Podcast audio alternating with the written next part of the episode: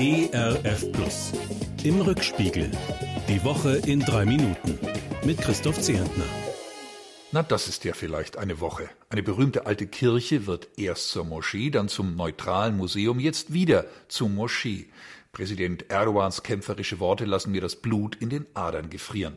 Bei seinem demonstrativen Gebet in der Hagia Sophia geht es ja nicht nur um ein paar Mosaike mit christlichen Motiven, nicht nur um das historische Symbol unserer orthodoxen Glaubensgeschwister. Hier geht es um einen knallharten Machtbeweis, eine Drohung, gerichtet an Christen, die es in der Türkei ohnehin ziemlich schwer haben.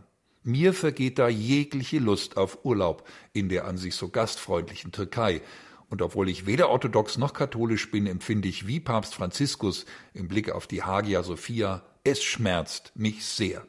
Schmerzhaft auch die Lage in Israel. Eine zerstrittene Regierungskoalition, ein Regierungschef, der wegen Korruption angeklagt ist, ein immer tiefer werdender Graben zwischen Rechten und Linken. In der Folge gerät der Kampf gegen Corona zur Katastrophe. Bis zu 2000 neue Infektionen verzeichnet das kleine Israel pro Tag.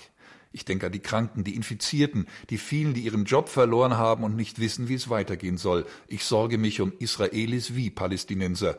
Und ich bete um eine gute Entwicklung im Sinne des 122. Psalms. Wünscht Jerusalem Frieden. Denn Shalom, das Wort, das Luther hier mit Frieden übersetzt, bedeutet auch Heil, Wohl, Gesundheit.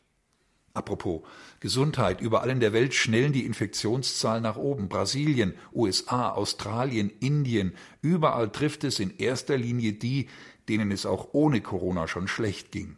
Kyrie eleison, Herr, erbarme dich und bitte zeig uns, wo und wie wir konkret helfen können. Urlaubsrückkehrer aus verschiedenen Corona-Hotspots schleppen in diesen Tagen das Virus mit nach Hause. Sollte man sie zu Tests am Flughafen, im Bahnhof, an einer Autobahnraststätte zwingen? Ich finde, wer jetzt unbedingt in die USA, die Türkei oder nach Mallorca reisen muss, für den sollte es selbstverständliche Ehrensache sein, sich freiwillig auf eigene Kosten testen zu lassen und alles dafür zu tun, dass er niemanden anstecken kann. Unsere Wirtschaft lahmt wie seit Jahrzehnten nicht mehr. Die Internetriesen aber verdienen sich dumm und dämlich. Als ich diese Meldung heute Morgen lese, nehme ich mir vor, so wenig wie möglich im Internet bestellen, lieber Einzelhändler, Mittelständler, Selbstständige, Künstler unterstützen.